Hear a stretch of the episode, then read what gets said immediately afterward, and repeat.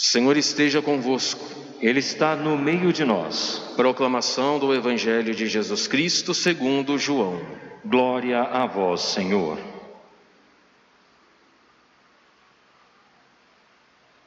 Estava próxima a Páscoa dos judeus e Jesus subiu a Jerusalém.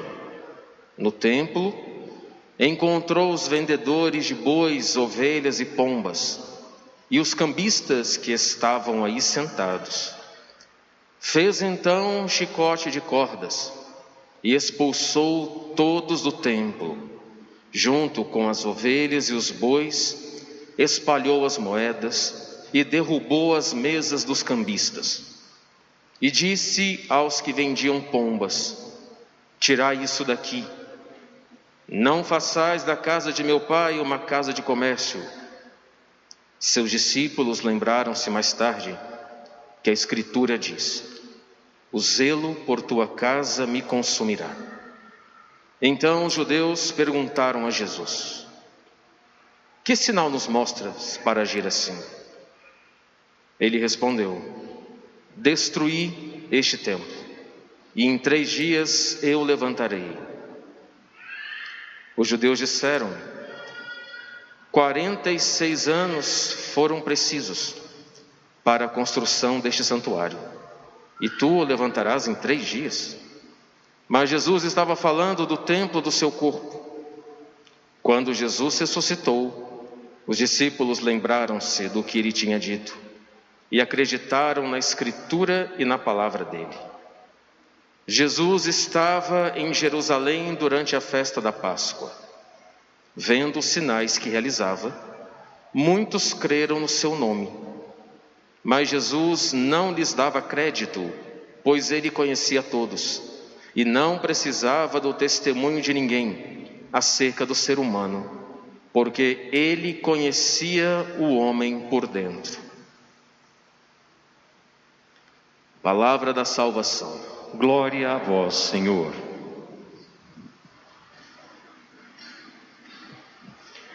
É, vocês já ouviram falar do chicote santo? Chicote que Cristo pegou hoje, né? Vocês viram? O Senhor estava com uma justa ira. Chicote santo serve para quê? Para tirar da alma aquilo que nos mancha. Aí eu aproveito e já faço uma outra pergunta para vocês. Quais são os bois, cambistas e pombas que vocês precisam que o Senhor, com seu chicote santo, tirem de você? Está tudo tranquilo aí por dentro? O que, que você acha? Hoje realmente é o chicote santo, viu? Ao ponto dele falar assim: tirar isso daqui. Hoje Nosso Senhor quer passar o chicote santo em todo mundo, inclusive no Padre. Vou explicar o porquê para vocês.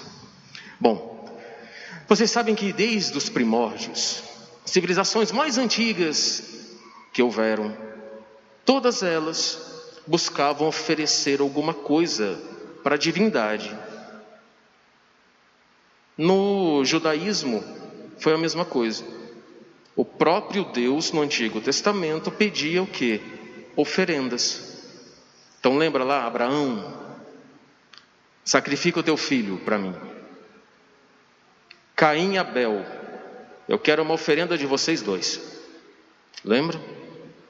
Caim dá o que? Umas alfaces, umas coisas velhas. E Abel pega o melhor novilho, que para Deus tem que ser o melhor, né? Então Abel não poupou, pegou tudo aquilo que ele tinha e ofereceu de melhor para o Senhor. Por que, que Deus cobrava sacrifícios? Porque com aqueles sacrifícios que o povo oferecia, automaticamente era a própria pessoa que se oferecia junto. Então, por exemplo, quando o sacerdote lá do Antigo Testamento ia no templo, então ele mandava matar o novilho, metade do novilho queimava a gordura e a carne e subia então o cheiro. Hein? E a outra metade o sacerdote comia. Então era mais ou menos assim: o sacerdote oferecia a Deus aquele novilho, aquele cordeiro, mas ao mesmo tempo ele também se oferecia junto a Deus. Eis o problema de hoje. Cristo conhece os corações. Quando ele chega no templo, ele, ouvi, ele viu todas as almas ali, todos os corações estavam presentes. E o que, que ele conseguiu enxergar? Que aqueles que estavam ali vendendo aquelas ovelhas, aquelas pombas, os cambistas, não estavam se oferecendo a Deus, só estavam vendendo para a compra. Eles não estavam com a intenção de se oferecerem a Deus, juntamente com as pombas, os bois e as ovelhas. Por isso que Nosso Senhor fez o chicote santo e começou a expulsar, tirai daqui, porque Nosso Senhor não queria eles ali. Seria uma hipocrisia você estar num templo na qual você tem que se oferecer a Deus e estar com outras intenções. Por isso Nosso Senhor ficou com a justa ira Tirai daqui. Não façam isso na casa do meu pai. Se vocês vierem para a casa do meu pai, não com a intenção de não amá-lo, não venham. Foi mais ou menos isso que o Senhor falou hoje. Se vocês continuarem a vir sem um propósito de vida, sem uma conversão de vida, sem um, uma meta da vida eterna, então saiam daqui. Isso é o que o Senhor falou hoje para aqueles judeus. Por isso que a partir de hoje também já começaram a tramar a morte dele. Quando eu perguntei para vocês, né? O que, que nós precisamos tirar da nossa alma através do chicote santo? É, tem duas coisas que nós precisamos tirar. Vocês sabem que o pecado grave e mortal, ele é apagado pela confissão. Ok. Todo mundo já sabe disso. E os pecadinhos que a gente fala que é de estimação? Que está errado esse nome também. Que estimação é algo que a gente não quer se desfazer. Todo pecado a gente tem que desfazer totalmente. Aquela mentirinha, aquela raiva, né? aquela preguiça, muitas vezes. Será que também nós não temos que deixar o Senhor usar o chicote santo na gente? Tem gente que fala assim, padre, eu já consegui superar os pecados graves e mortais. Perfeito. E as debilidades? E os vícios? E esses pecadinhos que a gente fala que é de estimação? Você já conseguiu? Já? Conseguiram já? Os pecados leves, por exemplo? Eis o chicote santo. Peçam hoje a nosso Senhor, já que quaresma é época de mudança de vida, Senhor, passa o chicote em mim sim. Eu quero ser uma pessoa agradável a Ti.